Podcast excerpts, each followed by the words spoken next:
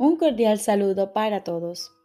Hoy continuamos leyendo el texto del libro Un curso de milagros.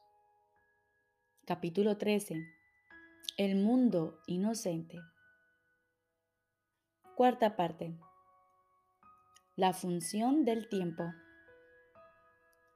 Jesús nos dice, y ahora, la razón por la que tienes miedo de este curso debiera ser evidente pues este es un curso acerca del amor, ya que es un curso acerca de ti. Se te ha dicho que tu función en este mundo es curar y que tu función en el cielo es crear. El ego te enseña que tu función en la tierra es destruir y que no tienes ninguna función en el cielo. Quiere, por lo tanto, destruirte aquí y enterrarte aquí sin dejarte otra herencia que el polvo del que cree fuiste creado. Mientras el ego se encuentra razonablemente satisfecho contigo, de acuerdo con sus razonamientos, te ofrece el olvido. Cuando se torna abiertamente despiadado, te ofrece el infierno. No obstante, ni el olvido ni el infierno te resultan tan inaceptables como el cielo. Para ti, el cielo es el infierno y el olvido, y crees que el verdadero cielo es la mayor amenaza que podrías experimentar. Repito, para ti el cielo es el infierno y el olvido, y crees que el verdadero cielo es la mayor amenaza que podrías experimentar pues el infierno y el olvido son ideas que tú mismo inventaste y estás resuelto a demostrar su realidad para así establecer la tuya.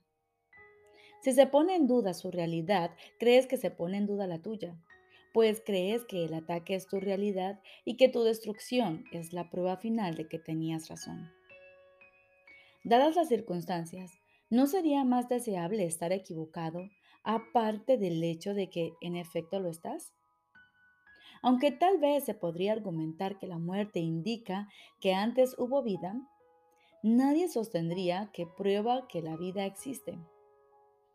Incluso la vida previa a la que la muerte parece señalar habría sido inútil si tan solo hubiese desembocado en la muerte y no necesitase de ésta para probar que existió.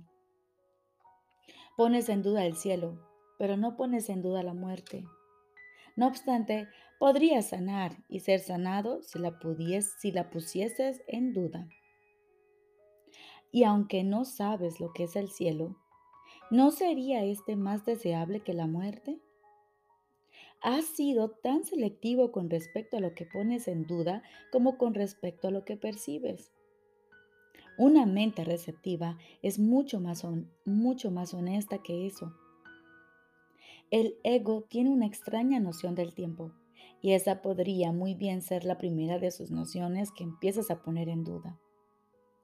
Para el ego, el pasado es importantísimo y en última instancia cree que es el único aspecto del tiempo que tiene significado. Recuerda que el hincapié que el ego hace en la culpabilidad le permite asegurar su continuidad al hacer que el futuro sea igual que el pasado, eludiendo de esa manera el presente. La noción de pagar por el pasado en el futuro hace que el pasado se vuelva el factor determinante del futuro convirtiéndolos así en un continuo sin la intervención del presente. Pues el ego considera que el presente es tan solo una breve transición hacia el futuro, en la que lleva el pasado hasta el futuro al interpretar el presente en función del pasado. El ahora, entre comillas, no significa nada para el ego el presente tan solo le recuerda viejas heridas y reacciona ante él como si fuera el pasado. El ego no puede tolerar que te liberes del pasado y aunque el pasado ya pasó, el ego trata de proteger su propia imagen reaccionando como si el pasado todavía estuviese aquí. Dicta tus reacciones hacia aquellos con los que te encuentras en el presente, tomando como punto de referencia el pasado, empañando así la realidad actual de aquellos. De hecho, si sigues los dictados del ego, reaccionarás ante tu hermano como si se tratase de otra persona. Y esto, sin duda, te impedirá conocerlo tal como es. Recibirás mensajes de él basados en tu propio pasado, porque al hacer que el pasado cobre realidad en el presente, no te permitirás a ti mismo abandonarlo. De este modo, te niegas a ti mismo el mensaje de liberación que cada uno de tus hermanos te ofrece ahora. De las sombrías figuras del pasado es precisamente de las que te tienes que escapar. No son reales y no pueden ejercer ningún dominio sobre ti, a menos que las lleves contigo pues contienen las áreas de dolor que hay en tu mente y te incitan a atacar en el presente como represalia por un pasado que no existe. Y esta decisión es una que te acarreará dolor en el futuro. A menos que aprendas que todo el dolor que sufriste en el pasado es una ilusión, estarás optando por un futuro de ilusiones y echando a perder las múltiples oportunidades que el presente te ofrece para liberarte. El ego quiere conservar tus pesadillas e impedir que despiertes y te des cuenta de que pertenecen al pasado. ¿Cómo podrías reconocer un encuentro santo si lo percibes simplemente como un encuentro con tu pasado? Pues en ese caso no te estarías reuniendo con nadie. Y el compartir la salvación, que es lo que hace que el encuentro sea santo, quedaría excluido de tu visión. El Espíritu Santo te enseña que siempre te encuentras contigo mismo y el encuentro es santo porque tú lo eres. El ego te enseña que siempre te encuentras con tu pasado y que debido a que tus sueños no fueron santos, el futuro tampoco puede serlo y el presente no tiene ningún significado. Es evidente que la percepción que el Espíritu Santo tiene del tiempo es exactamente la opuesta a la del ego. La razón de ello es igualmente clara, pues la percepción que ambos tienen del propósito del tiempo es diametralmente opuesta. Para el Espíritu Santo, el propósito del tiempo es que éste finalmente se haga innecesario. El Espíritu Santo considera que la función del tiempo es temporal al estar únicamente al servicio de su función docente, que por definición es temporal. Hace hincapié, por lo tanto, en el único aspecto del tiempo que se puede extender hasta el infinito, ya que el ahora es lo que más se aproxima a la eternidad en este mundo. En la realidad del ahora, sin pasado ni futuro, es donde se puede empezar a apreciar lo que es la eternidad pues solo el ahora está aquí y solo el ahora ofrece las oportunidades de los encuentros santos en los que se puede encontrar la salvación. El ego, por otra parte, considera que la función del tiempo es extenderse a sí mismo en lugar de extender la eternidad, pues al igual que el Espíritu Santo, el ego considera que el objetivo del tiempo es el mismo que el suyo. El único propósito que el ego percibe en el tiempo es que, bajo su dirección, haya continuidad entre pasado y futuro y que el presente quede excluido a fin de que no se pueda abrir ninguna brecha en su propia continuidad. Su continuidad, por consiguiente, te mantiene en el tiempo, mientras que el Espíritu Santo quiere liberarte de él. La interpretación que el Espíritu Santo hace de los medios para alcanzar la salvación es la que tienes que aprender a aceptar si quieres compartir su objetivo, que no es otro que tu salvación. Tú también interpretarás la función del tiempo según interpretes tu propia función. Si aceptas que tu función en el mundo del tiempo es curar, harás más hincapié únicamente en el aspecto del tiempo en el que la curación puede tener lugar. La curación no se puede llevar a cabo en el pasado. Tiene que llevarse a cabo en el presente para así liberar el futuro. Esta interpretación enlaza el futuro con el presente y extiende el presente en vez del pasado. Más si crees que tu función es destruir, perderás de vista al presente y te aferrarás al pasado a fin de asegurar un futuro destructivo. Y el tiempo será tal como tú lo interpretes, pues de por sí no es nada.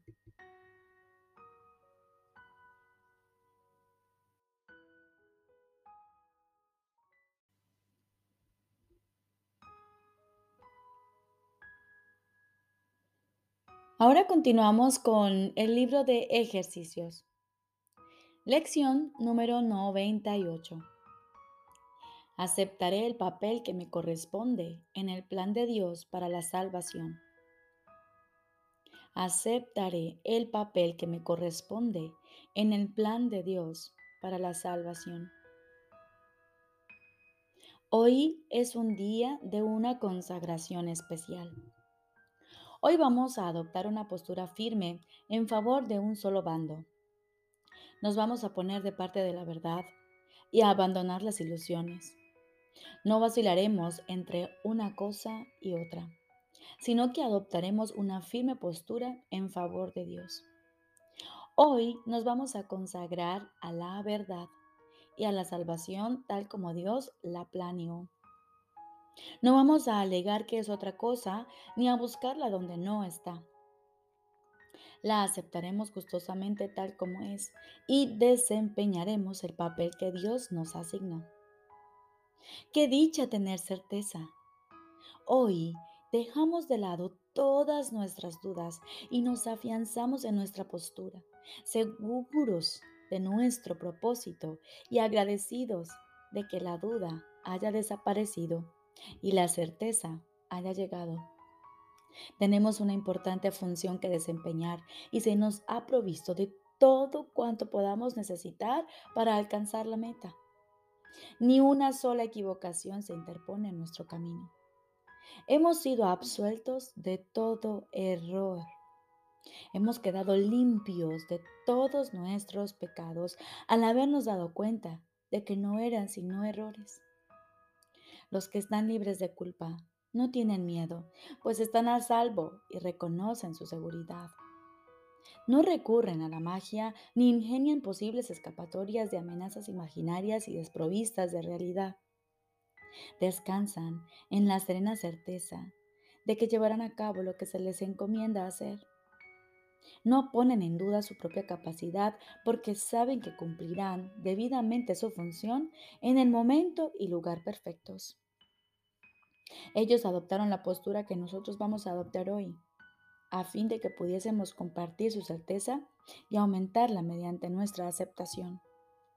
Todos aquellos que adoptaron la postura que hoy vamos a adoptar nosotros estarán a nuestro lado y nos permitirán gustosamente todo cuanto aprendieron, así como todos sus logros. Los que todavía no están seguros también se unirán a nosotros y al compartir nuestra certeza, la reforzarán todavía más.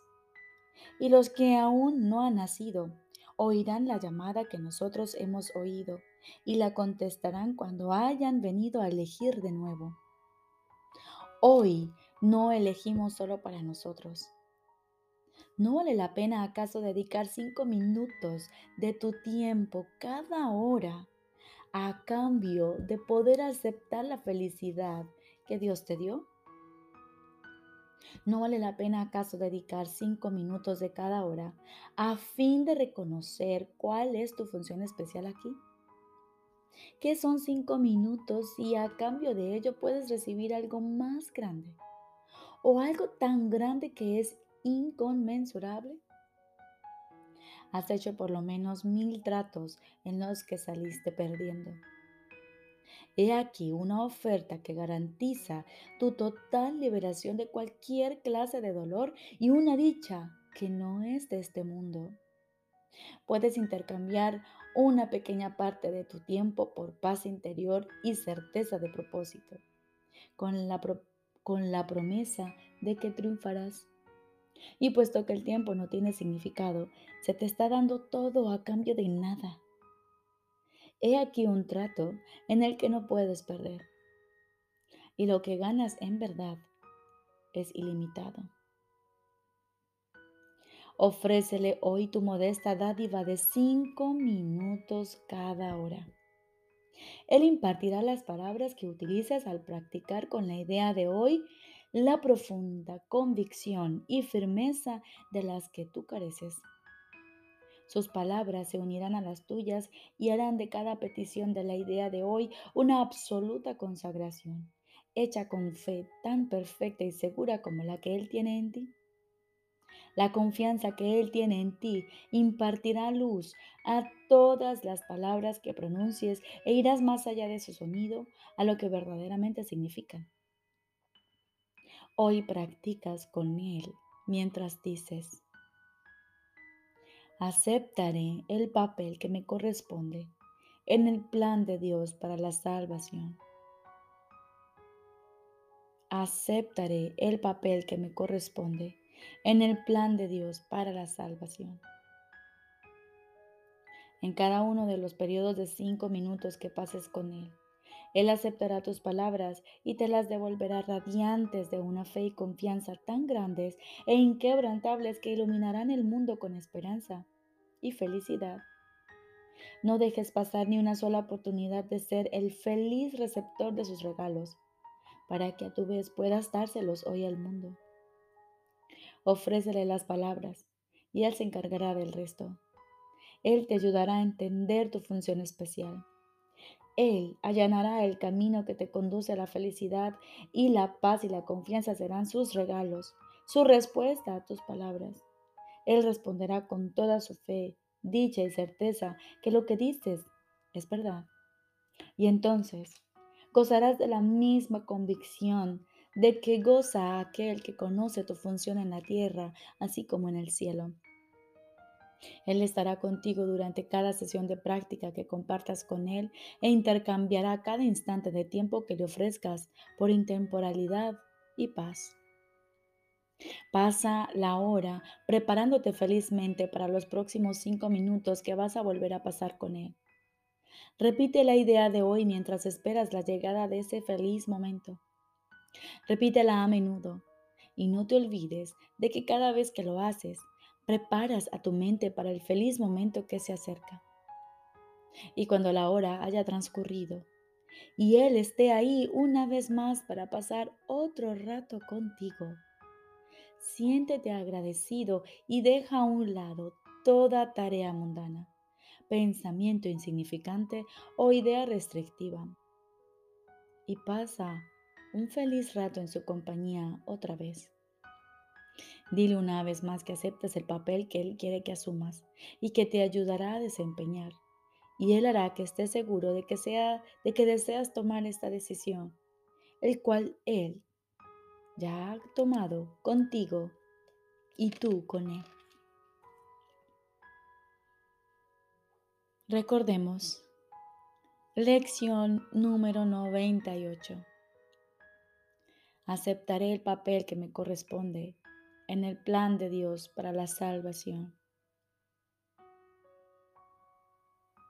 Vamos a tomarnos cinco minutos cada hora para disponernos a aceptar este papel, recordarlo cada hora.